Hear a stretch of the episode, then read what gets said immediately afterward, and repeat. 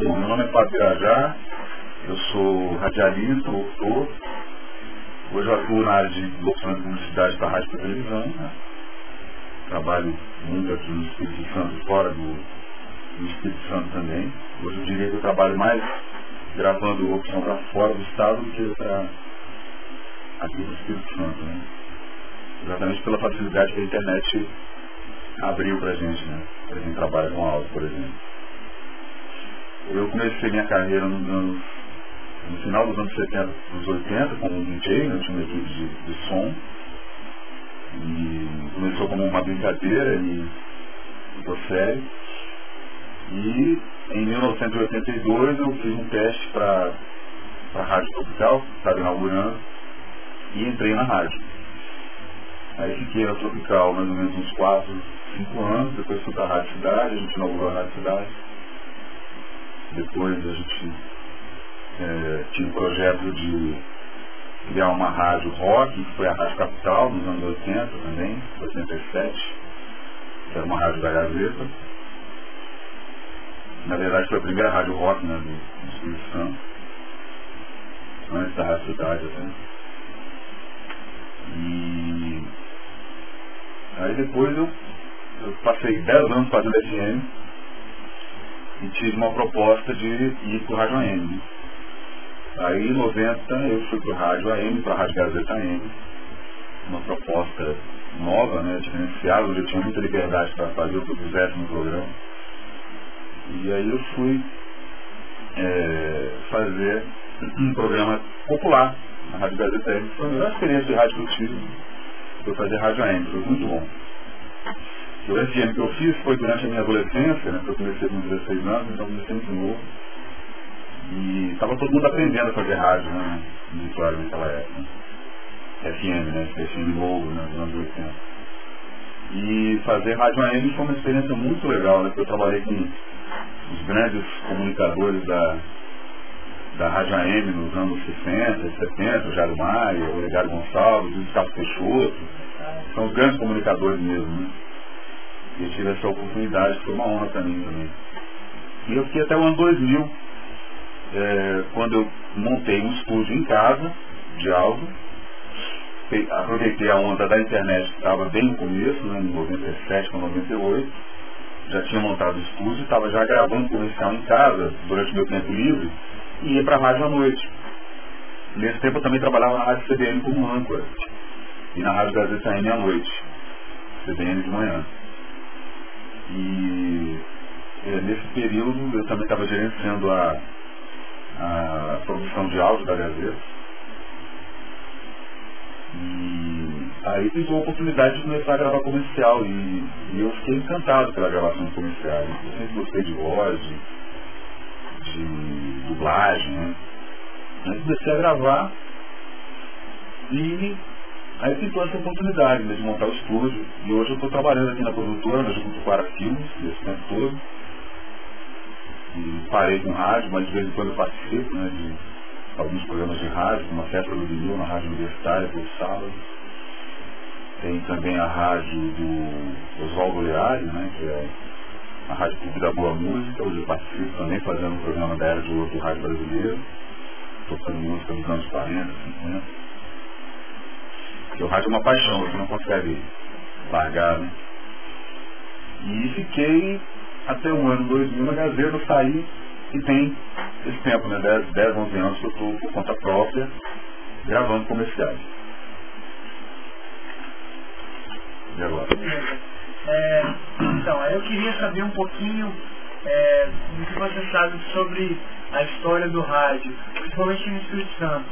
Ela, existe algum registro do primeiro jingle aqui no Espírito Santo? Existe algum.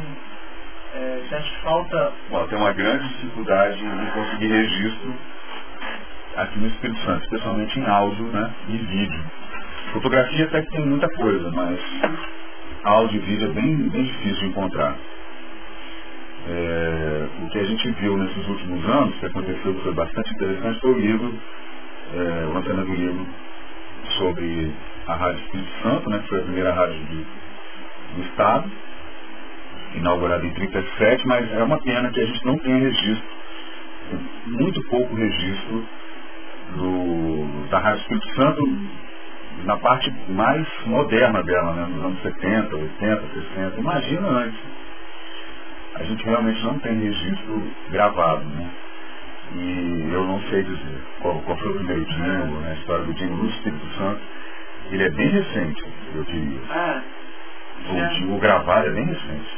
eu acho que tem algum jingle que ele foi ah, assimilado legal pelo povo, você acha que, é, o povo tem algum carinho? Olha, que eu me lembre, né? Que eu me lembre, aí eu vou poder falar dos anos 80 para cá, né?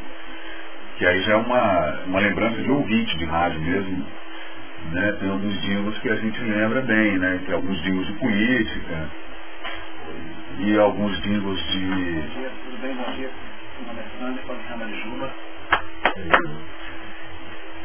alguns jingles de política e alguns jingles, por exemplo, de publicidade, como o jingle, um jingle da Dadal, né? Que a Dadal sempre fez muito jingle, né? Muito comercial, muito jingle. E nos anos 80 tinha um famoso, que era o jingle do Arranhe e Ganhe, que era um, uma raspadinha, né? Que você pegava na Dadal, raspava e ganhava na hora raspando ali aquele arranhe e ganha. Aí o jingle é bem. Foi um jingle que tocou muito e ficou na cabeça do, do capixaba, né? É, tem também o jingle da, da Macaca, que era o jingle da, da campanha política nos anos 80, que era do Max Mauro, que foi governador, do Gerson Camata, que também foi governador, e do Camilo Collor. Então eles pegaram as três primeiras sílabas dos três nomes, né? Max, Camilo e Camata, e fizeram um jingle que o pessoal chamava de macaca, né? O jingle da macaca. Max, Camilo e Camata. É isso aí, estamos com a macaca. Os três juntos, né? Entraram numa campanha política do mesmo partido, se não me engano, PMDB. E esse jingle marcou também, assim. Tem um lembro, né? Claro que tem muito, muitos outros jingles, né? Fazer uma pesquisa mais aprofundada. Não, sim. Já foi válido já. Essa- Aí a gente sabe assim que na rádio, é, o surgimento da televisão, a rádio ela perdeu muita força é, na questão de investimento É, publicitário. perdeu força, é, força, não perdeu força política, né? Aham. Mas perdeu força econômica, eu acho, né? Eu acho que sim. É. Como hoje a, a, a TV está perdendo para a internet, eu acho.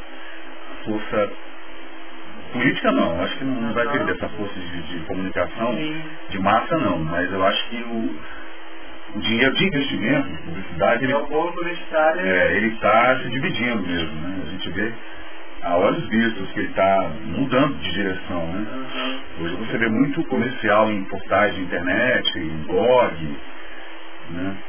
Você E- lembra de alguma época que foram vincula- veiculados mais jingles do que algum período? É, seja um, alguma década? algum a período? década de 50, com certeza. É. Década de 50 e 60. Acho que durante uns, uns 20 anos né, do, do rádio, entre os anos 50 e 60, os jingles foram muito, muito, muito utilizados. E era ao vivo, né? Uhum. Era ao vivo. Aqui no, no meu site, no historiadoradio.com, tem muitos exemplos lá. É, tipo, é, sabonetes Lifebuoy, e Gillette, Coca-Cola tinha muito jingle, jingles ao vivo, feitos por cantores do rádio famosos, né?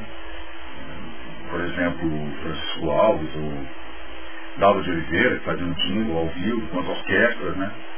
Que tocavam ao vivo na Rádio Nacional, por exemplo, na Rádio Tupi, na Rádio Marim que veio, Tupi, etc. E tem muito jingle famoso nessa época, Cremogema nos anos 60, Carlos Pernambucanas, também nos anos 60, que eram jingles muito famosos, assim, o Brasil todo cantava, né? Até hoje está no imaginário das pessoas, mesmo que, que não, não toque mais, tem gente que ainda lembra. É legal do, jingle, Do da- memória, é, uma, a questão da música, né? Ela fica traz- na cabeça. Ela fica na cabeça. Colinos, por exemplo, que é anos 70, É. e Duchas Corona, Um Banho de Alegria, Grafete. Um Mundo de Água Quente, que era nos anos 70 também, Grafete, quem bebe grafete repete, isso a gente não esquece, mesmo que a gente nunca tenha ouvido, né? Pois é. Essa geração nova, né, como a geração de vocês, assim, que de repente nunca, nunca ouviram o Dingo, mas de alguma forma você Aham. lembra. Não sei, não sei como, né? É, o pessoal Mas cita, passa um pro outro, o pai passa É. pro filho, o avô passa pro pai, sei lá como é. Teve algum período que é, os- as pessoas percebem que houve uma criatividade, no, por exemplo, eu tinha alguns saudosos, poxa, nessa época o jingle Não, não, não, não, não, não acho não. Não, não acho não. não. Acho que sempre foi criativo no Brasil, né? Sempre foi criativo e é uma- é uma característica mesmo, eu acho, da publicidade brasileira, né? Mesmo que ela não tenha muito recurso, ela é sempre criativa. O que era interessante da gente ver nos anos 20, nos anos 10, 20, 30, logo depois da queda da, do Império Brasileiro, bem no começo mesmo da República, a República Velha, é que existia uma liberdade de imprensa muito forte no Brasil, muito forte. Então os jornais falavam mal mesmo, quando tinham que falar, e falavam bem também. E não tinha, não tinha nenhum tipo de, de censura na República Velha. E a gente é, vê bem isso nas caricaturas que os, os chargistas da época já faziam de Dom Pedro II e dos personagens da República Velha, de 1889 para frente, com a proclamação da República e tudo, e se refletiu também eh, nas charges e nos jingles, né? Os jingles, durante as campanhas eleitorais para presidente nos anos 10, 20, 30, os eles, de rádio eram muito já era comum aqui no Brasil, então. fazer uma sátira, sátira mesmo, né? Pesada, com a barriga do Getúlio, ou com o bigode do Prudente Moraes, e os, os- os compositores tinham muita liberdade. Hoje, eu acredito que eh, essa liberdade foi ficando menor. Essa é uma característica que, que a gente. Agora depois que- da ditadura, assim, é, deu é, cessou né, essa liberdade e acho que eles estão recuperando com É.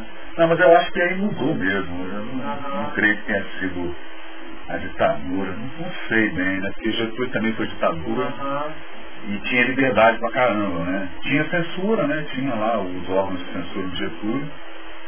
Mas tinha liberdade, né? Porque os jornais falavam mal quando ele estava errado e, e os jingles também retratavam essa, essa, essa, esse momento da história sem nenhum cerceamento de liberdade. O que eu acho que mudou mesmo, né? A característica. Eu acho que é, e muito, muito desses compos, muitos desses compositores de jingles e jornalistas saíram do rádio e foram para a TV, né? Uhum. Eu acho que com a exposição da TV, é, talvez tenha havido até uma autocensura, de repente. né?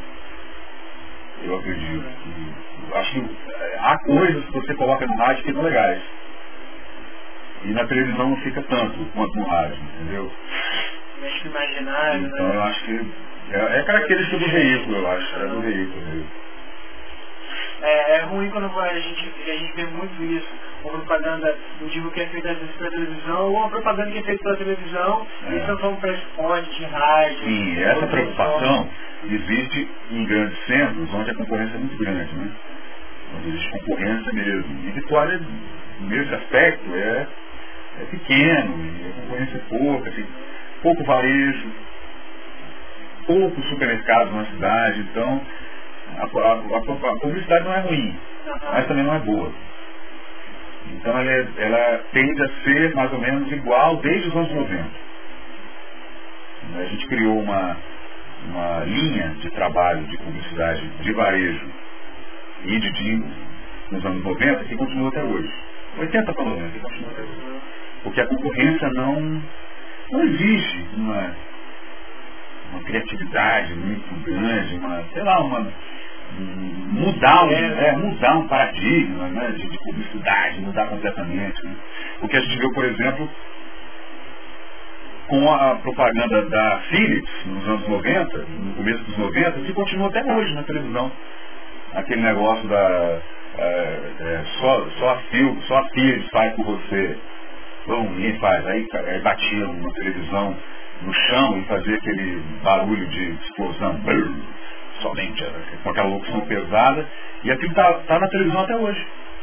Do mesmo jeito, aqueles efeitos especiais batendo, Carlos Bahia, Ricardo É. Eletro, não mudou nada. Em 20 anos que a publicidade brasileira está fazendo a mesma coisa por conta daquela ideia que foi divisor de águas lá, de algum publicitário dos anos 80 para 90, e até hoje está se fazendo a mesma coisa. Electrocity, Ah, tudo igual, todo mundo fazendo igual.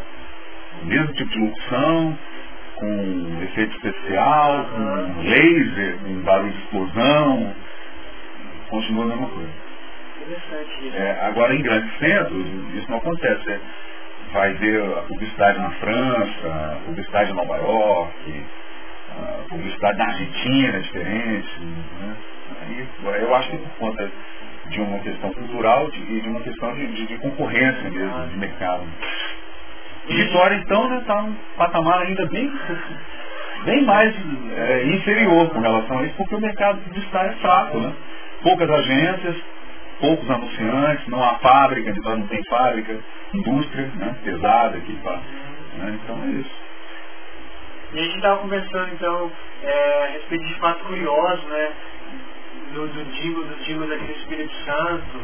É, você falava que é, mesmo o jingle fica 20 anos Ah, aqui, é não tem mudança. Essa é uma, é uma coisa que é um erro gravíssimo né, do, do, do publicitário capixaba. Né? Aí eu poderia ilustrar, eu já falei com você, antes, sobre é, um jingle que está rodando no Rádio Capixaba há 20 anos ou mais, que é o jingle do Perim, do supermercado Perim, que é um do Carlos Papel, que está rodando há pelo menos 20 anos. Desde 91, pelo menos. Eu me lembro bem desse jingle lá nos anos 90, eu estava na Gazeta, ainda entrando na Gazeta, e o jingle já estava rodando.